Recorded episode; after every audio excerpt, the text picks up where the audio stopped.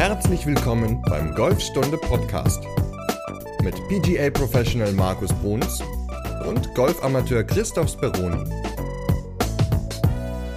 Folge 217 Backspin. Moin Markus. Moin Chris. Ja, der Rückwärts 3.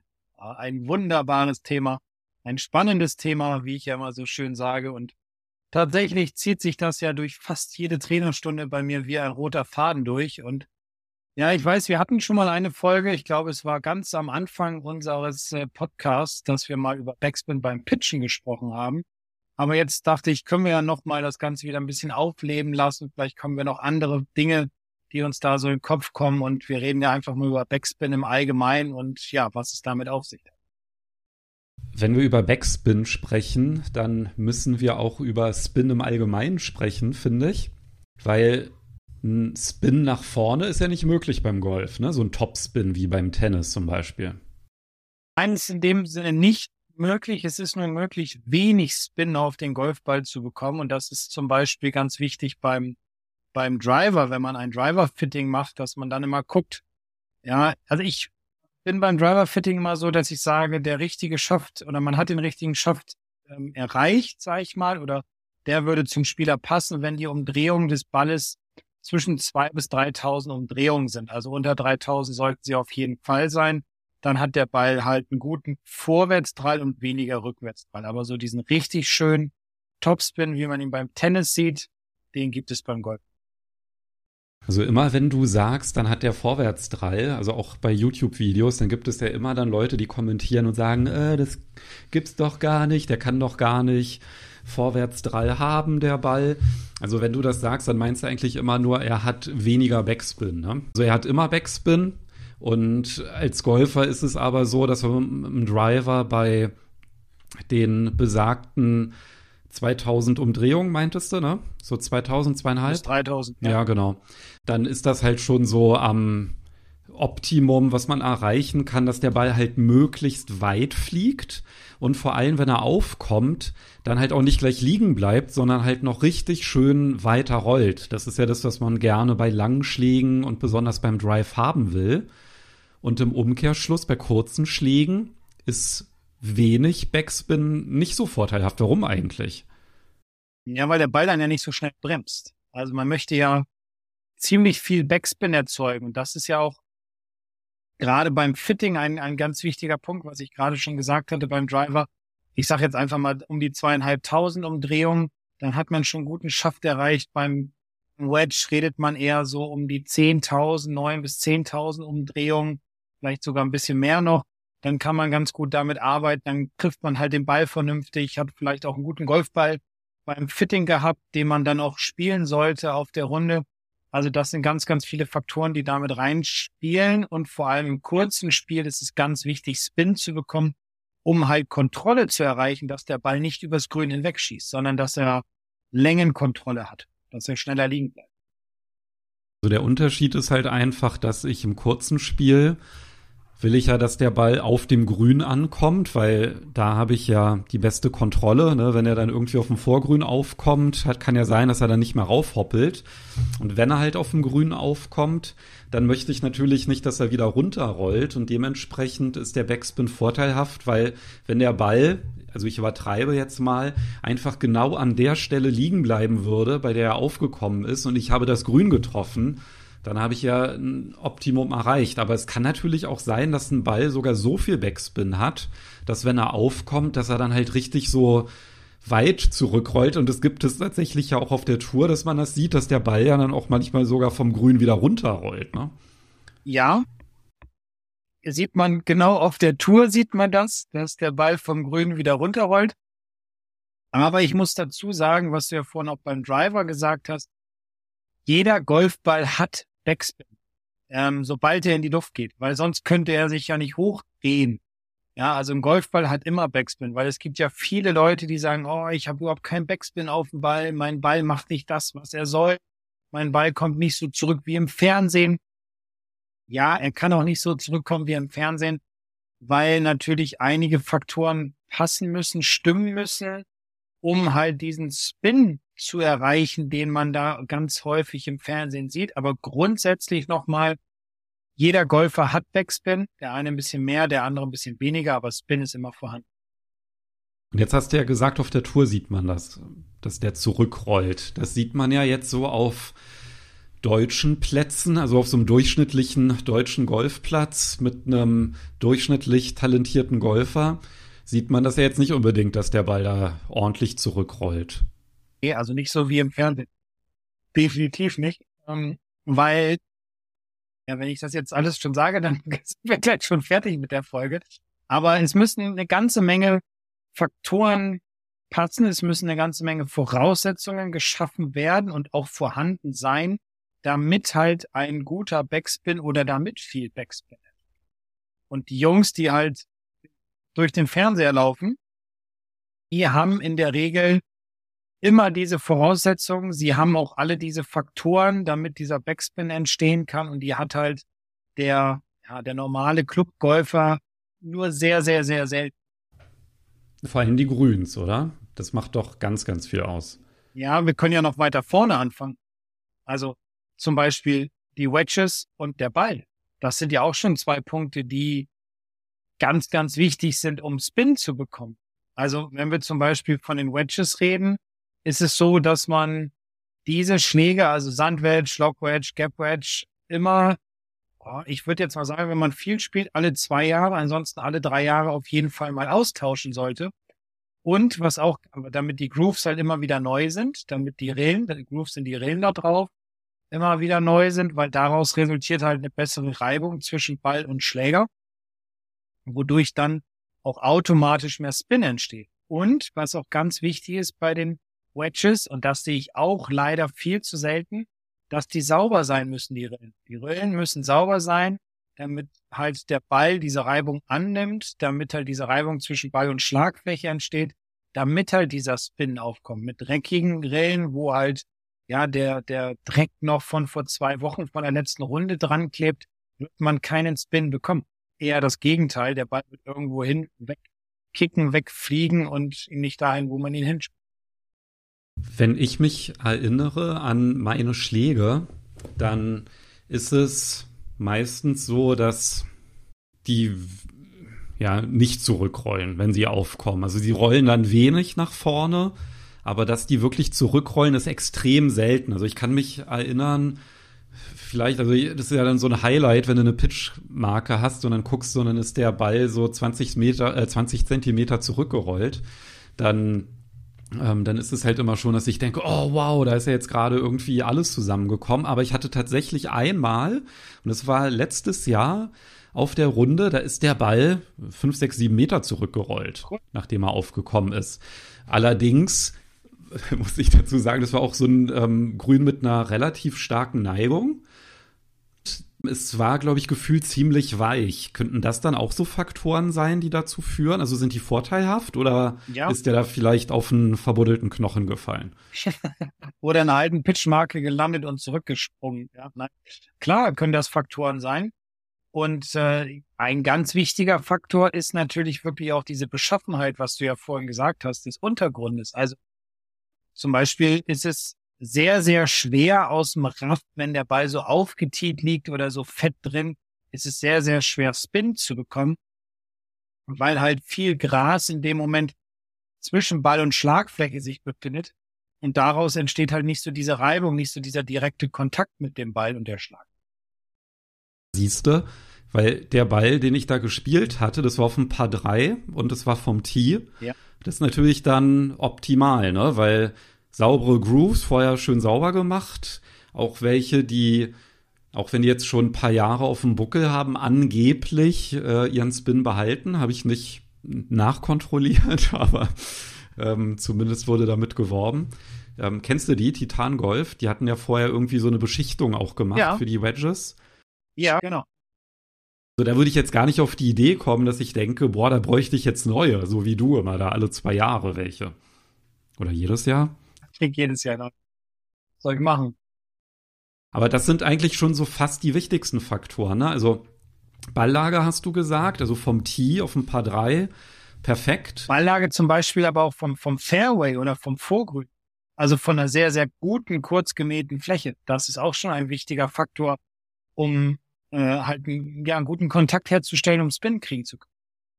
Ja, wobei beim Vorgrün, da hat man ja dann wahrscheinlich kaum noch Distanz, oder? Ja, das war jetzt einfach nur auf die Grashöhe angesprochen. Also okay. Von der Vorgrünhöhe, wenn das, wenn man mal so auf richtig geilen Plätzen ist, ja, mir fällt da zum Beispiel jetzt gerade Valderrama ein, die, die haben die ganzen Fairways sind so wie bei uns die Vorgrüns. Also das ist schon so, ah, ja, ja okay, da kriegst du auch Spin, egal wie du den Ball triffst. Ja klar, das macht natürlich so einen riesen Unterschied, ne? Wenn du halt wenn ich jetzt hier so, will jetzt keine Namen nennen, ja, da hast du dann halt auf dem Fairway sind da so schön die Kleeblätter und äh, ja, der Löwenzahn, der dann halt wächst und so, ne? Und dann liegt da der Ball, dann hast du natürlich nicht solche Voraussetzungen wie auf so einem Premium-Platz im Süden. So, das macht halt unglaublich viel aus, aber der Ball hast du ja auch gesagt. Also klar, die Wedges, die sollten jetzt nicht so abgeranzt sein, sauber sollten die sein, aber beim Ball je mehr Schichten, desto besser, ne, für einen Backspin. Also mit einem Two-Piece-Ball, ist es da überhaupt, schafft man, also würdest du es zum Beispiel schaffen, mit so einem Two-Piece-Ball Backspin raufzubekommen? Mehr zu sagen, habe ich schon länger nicht mehr benutzt. Das ist immer ganz, ganz schwer herauszufinden. Also ich sag mal, wenn man jetzt zum Beispiel mit einem Driving-Rennspall, der so ein One-Piece-Ball ist, aufs Pitching-Grün geht, dann braucht man sich keine Gedanken über Backspin machen. Deswegen ist es halt auch immer ganz wichtig, sich für seine eigene Spielstärke einen Ball herauszusuchen, der zu einem passt. Ob das ein Three-Piece, ein Four-Piece-Ball ist, das ist erstmal egal. Aber er muss halt zu einem passen. Und je mehr Kerne oder je mehr Stücke er hat, umso mehr Spin kann er in der Regel auch annehmen. Und deswegen ist es auch immer ganz wichtig, im kurzen Spiel vor allem mit seinem Ball zu trainieren, mit dem man dann auch auf der Runde spielt. Wenn man natürlich jetzt ein Riesensammelsorium in der Golftasche hat, ja, okay, das ist nicht so die richtige Herangehensweise. Sollte man sich irgendwann mal auf einen, auf einen Golfball festlegen und sagen, das ist jetzt der Ball, mit dem ich spiele. Das sollte man natürlich vorher herausgefunden haben. Am besten noch bei einem Ballfitting mit Pro oder bei irgendeinem Händler. Ich glaube, das ist, was viele unterschätzen. Ne? Also ich meine, bei den langen Schlägen, wenn du da den Ball sowieso meistens nicht mittig im Sweet Spot mit dem Driver triffst und da vielleicht auch eine größere Streuung hast, dann merkst du es halt nicht, ne, was für einen Ball du benutzt. Aber gerade, also beim Putten, das ist ja extrem, wie der Ball wegspringt oder wegrollt von der Schlagfläche, also auch bei kürzeren Putts macht das durchaus einen Unterschied. Mhm. Und wenn man natürlich das von der Technik hinbekommt und so einen sauberen Ballkontakt bei einem Pitch hinbekommt. Oder halt auf ein paar drei, ne, mit einem, mit einem eisernen Abschlag vom Tee, da ist ja die Wahrscheinlichkeit noch ein bisschen höher, dass man da gut Reibung erzeugt. Also erst den Ball und dann den Boden trifft. Dann ist das halt schon krass, wie unterschiedlich da einfach das Rollverhalten des Balles sein kann. Und was du halt sagst, das sehe ich halt auch häufig. Ich meine, es ist ja super, wenn man Pitchen trainiert, aber wenn man dann halt wirklich mit dem Eimer von der Range hingeht und dann halt diese schlechteren Bälle da schlägt, da muss man sich dann halt nicht wundern, dass sich der Pla äh, nicht der Platz, dass sich dann der Ball auf dem Platz komplett anders verhält, weil es einfach ein komplett anderer Ball ist, ne, wenn er dann halt auf dem Grün ankommt. Ja, komplett. Also ja.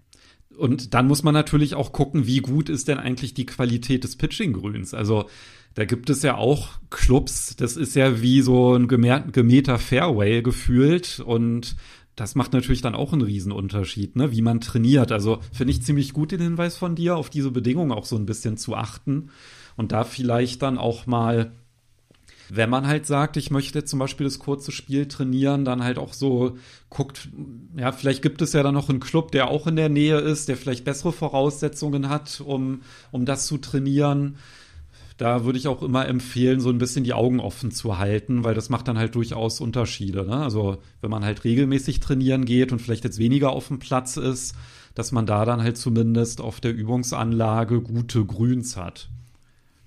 Ganz, ganz wichtig. Genau. Und vor allem auch mit dem eigenen Golfball dann halt Putten trainieren, Chippen trainieren, Pitchen, Bunker. Vielleicht dann mal sich Lakeballs von dem eigenen Ball kaufen. Die sind nicht ganz so teuer. Die kann man immer ganz gut in so eine kleine Balltasche reinpacken kann die zum Trainieren benutzen. Das finde ich auch einen ganz wichtigen Aspekt, um halt dieses Gefühl für, ja, für den Ball zu bekommen, aber auch für den Spin zu bekommen. Was macht der Ball dann halt auch draußen auf dem, auf dem Platz? Und ein ganz wichtiges, ein ganz wichtiger Faktor, so muss ich sagen, neben dem, was wir bis jetzt schon so genannt haben, also gute Beilage, gute Grüns, saubere Grooves, vielleicht auch mal neue Wedges, ein guter Golfball, sind noch, ja, drei andere Dinge. Und einer ist ganz, ganz wichtig. Das ist nämlich der Eintreffwinkel. Also in welchem Winkel komme ich an den Ball? Und wir haben es ja auch schon oft besprochen. Man hört es ja auch immer wieder, dass viele Golfer versuchen, mit dem Golfschläger halt unter den Ball zu, unter den Ball zu kommen, den Ball zu heben, den Ball in die Luft zu bewegen. Und das kann natürlich nicht dann zu Spin führen, also zu richtig guten Backspin, weil dann der tiefste Punkt des Schwungs zu weit rechts jetzt aus Sicht des Rechtshänders ist, der Schläger sich zu sehr in der Aufwärtsbewegung zum Ball befindet. Dadurch wird Geschwindigkeit genommen, dadurch wird auch ja, Reibung genommen zwischen Ball und Schlagfläche, die normalerweise entsteht, wenn der Schläger mehr in der Abwärtsbewegung kommt, weil dann kann der Ball sich mehr an dem Schläger hochdrehen und kriegt dadurch automatisch mehr Backspin. Also ganz wichtig ist halt auch einen Eintrittwinkel zu haben, der steiler ist. Das heißt, dass der Schläger mehr in der Abwärtsbewegung an den Ball kommt. Wie viel ist erstmal egal, aber dass er auf jeden Fall mehr von oben kommt, dass dadurch sich der Ball an der Schlagfläche hoch und rückwärts drehen kann und dass ich immer einen Ball-Bodenkontakt habe, weil sonst wird es schier unmöglich, Backspin auf den Ball zu bekommen, also mehr Backspin. Das heißt, wenn ich mit einem Driver ein Slice-Problem habe, weil ich zum Beispiel von außen an den Ball komme, dann kann es mit den Wedges durchaus von Vorteil sein, weil, also, weil ich leicht von außen an den Ball komme, weil dann einfach mehr Backspin erzeugt wird, ne? Genau, weil ich dann steiler an den Ball komme, weil ich einen kürzeren Schläger habe. Beim Driver von außen an den Ball kommen, würde halt dazu führen, dass ich ja, eine Menge Spin kriege, der Ball mehr nach rechts wegdreht im Regelfall, also beim, beim Rechtshänder halt mehr nach rechts weg sliced, was dazu führt, dass der Ball halt kürzer wird. Und wenn man jetzt zum Beispiel mit einem Trackman arbeiten würde oder mit irgendeinem anderen Launch-Monitor und würde mal den Unterschied sehen beim Driver, wenn ich den Eintreffwinkel steiler mache im Vergleich zu einem flacheren Eintreffwinkel, also ich komme mehr von außen oder ich komme mehr von innen, hat schon mal einen riesen Unterschied auf den Spin. Ja, der Ball der von außen getroffen wird, hat mehr Umdrehung als der Ball, der von innen getroffen wird. Das heißt, wenn ich jetzt mein Slice-Problem in den Griff bekommen habe zwischenzeitlich, dann hilft es dann meistens beim Ausholen mit dem Wedge ein bisschen die Arme ein bisschen mehr anzuheben als üblich, oder? Das ist wahrscheinlich eine hilfreiche Bewegung. Ja, ja, ist natürlich jetzt immer schwer, weil es natürlich viele Möglichkeiten gibt, logischerweise, aber ja. Ja, klar. Also ich habe jetzt von mir gesprochen. Von ich dir? Dem, wie bitte? Von dir hast du gesprochen? Ja, ja, ich habe von mir gesprochen. Kommt Dann, natürlich ja. auf andere Faktoren drauf ja. an, aber bei mir ist es ja so, dass ich ja nicht mehr äh, wie Hulle slice mit dem Driver. Und das hat dann halt zur Folge, dass ich da halt aktiv dann ähm, bei den Wedges halt ein bisschen drauf achten muss, halt auch die Arme anzuheben, weil ansonsten ja. kommt der, der Schläger dann halt zu flach und das ist dann halt nicht gut für, für einen Backspin. Zu frühes Winkeln und zu viel Winkeln kann übrigens auch dazu führen, dass man nicht so viel spinnt. Weil man dann wiederum zu früh entwinkelt auf dem Weg nach unten dass ich dann halt auch nicht die Geschwindigkeit auch habe, ne? Ja. Weil das ist ja auch ganz, ganz wichtig, dass ich äh, mit einer, ich weiß jetzt gar nicht, ne, in welcher Dimension man da beim, beim Wedge jetzt wäre. Von, vielleicht hast du da ja mal einen Wertgriff parat, dass man das vielleicht mit einem Launch-Monitor ähm, checken kann. Aber grundsätzlich ist mehr Schlägerkopfgeschwindigkeit besser für Backspin als weniger. Ja, Schlägerkopfgeschwindigkeit und Ballgeschwindigkeit natürlich. Ne? Das ist ja wiederum dann hängt damit zusammen, wie ist der Eintritt. Ja, mit der Qualität des Treffens. Ja. Genau, ganz genau. Und das ist ja auch oft, dass ich immer wieder Spieler sehe, die relativ schnell ausholen beim kurzen Spiel, also die bleiben wir mal beim Pitchen und dann sehr langsam werden auf dem Weg zu, zum Ball, weil sie Angst haben, auf einmal diese Geschwindigkeit vom Ausholen durch den Ball nochmal zu erhöhen, weil sie dann immer glauben, dann würde der Ball zu weit fliegen. Ja, natürlich muss man ein Gefühl entwickeln für die verschiedenen Distanzen. Wie weit hole ich aus? Wie weit schwinge ich durch? Aber ganz wichtig ist natürlich neben dem Eintreibwinkel, dass ich immer eine gute Beschleunigung durch den Ball auch habe. Dass ich also nicht abbremse, weil dann hacke ich in den Boden, dann toppe ich den Ball, dann fette ich den Ball, dann löffel ich den Ball, sondern dass ich auch durch den Ball durchschwinge und da sogar noch ein bisschen mehr über die Hände beschleunige und die Unterarme, damit halt ja Geschwindigkeit auf den Ball kommt, damit halt Spin entsteht. Also das ist auch ganz wichtig. Geschwindigkeit durch den Ball in Richtung Ziel. Doch mutig sein und spricht ja auch dafür, dass es ja wahrscheinlich mit einem vollen Schwung oder Dreiviertelschwung wahrscheinlich einfacher ist, als wenn man da jetzt irgendwie so einen Viertel- oder halben Schwung macht, also auf einer ganz kurzen Distanz. Da wird es dann halt extrem schwierig, ne? Ja. Da, aber auch ähm, da den richtigen Rhythmus zu finden. Genau, Entschuldigung, wenn ich da zwischenhacke, aber auch da ist natürlich Beschleunigung durch den Ball immer ganz wichtig. Egal wie weit ich aushole, Beschleunigung durch den Ball ist der wichtigste Faktor. Ja klar, aber da muss natürlich der Rhythmus dann halt passen, ne? wenn ich so eine ähm, Bewegung mache, die jetzt nicht so voll ist, sondern eine kürzere. Und das ist natürlich eine große Herausforderung. Das kurze Spiel sowieso. Also gerade wenn man jetzt ne, so ein bisschen hastiger vielleicht dann auch schwingt und nicht diese Ruhe dann hat, dann, dann wird's halt extrem schwierig. Dann sind die Wahrscheinlichkeiten dann doch höher, den Backspin zu erzeugen, wenn man halt, ja, also gefühlt voll ausholt. Weil da ist dann der Rhythmus wahrscheinlich so ein, spielt nicht, also ich will jetzt nicht sagen keine Rolle, aber auf jeden Fall ist weniger wichtig als bei so einem Viertel- oder halben Schwung. Ja. Und dann gibt's ja noch äußere Bedingungen, ne? Also wenn ich, wenn es zum Beispiel regnet oder irgendwie sowas, ähm, wahrscheinlich auch nicht optimal, ne? Weil so nass, wenn der Ball nass ist und der Rasen, dann wird schwerer. Dann kann ich da eigentlich mit Backspin auch komplett knicken, oder?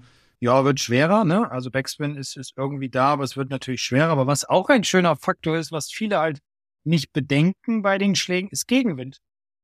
Gegenwind hilft auch noch mal, um mehr Backspin zu bekommen. Also mit Rückenwind wird schwierig, weil, schwierig, weil dann ja der Ball mehr nach vorne gedrückt wird. Mit Gegenwind wird der Ball ja ein bisschen mehr, ja, hochgedreht, wodurch automatisch mehr rückwärts dran entsteht. Also das ist auch immer noch mal ganz gut. Das ist jetzt so der letzte Faktor im Grunde von den sieben. dass Gegenwind hilft, mehr Spin auf den Ball. Aber wahrscheinlich ist es dann doch, auch wenn alle Faktoren, die du jetzt genannt hast, ein Teil, weil ein Teil über ja auch kontrollierbar sind. Also zum Beispiel den Ball, den kann ich mir aussuchen, ich kann meine Groove sauber machen. Eine gute Balllage werde ich auch haben. Ähm, wenn ich jetzt auf ein paar drei vom Tee spiele, besser geht's ja dann gar nicht. Aber gute Grüns, schwierig, ne? Weil so beim durchschnittlichen, also diese, also dieser Traum nach, diese, ne, dieser Traum, der Ball kommt auf und rollt dann so ein Stück zurück. Also am besten sogar äh, spiele ich den hinter die Fahne ein paar Meter und dann rollt er zurück zum Loch. Das ist wahrscheinlich etwas, das kann ich mit den genannten Faktoren und dann halt irgendwie im Süden, ja, wenn ich in Spanien spiele oder Portugal und habe da richtig schnelle und kurz gemähte Grüns, dann dann kann es klappen, aber ansonsten ist das wahrscheinlich etwas, wo es sich auch gar nicht so sehr lohnt, danach zu eifern, oder? So.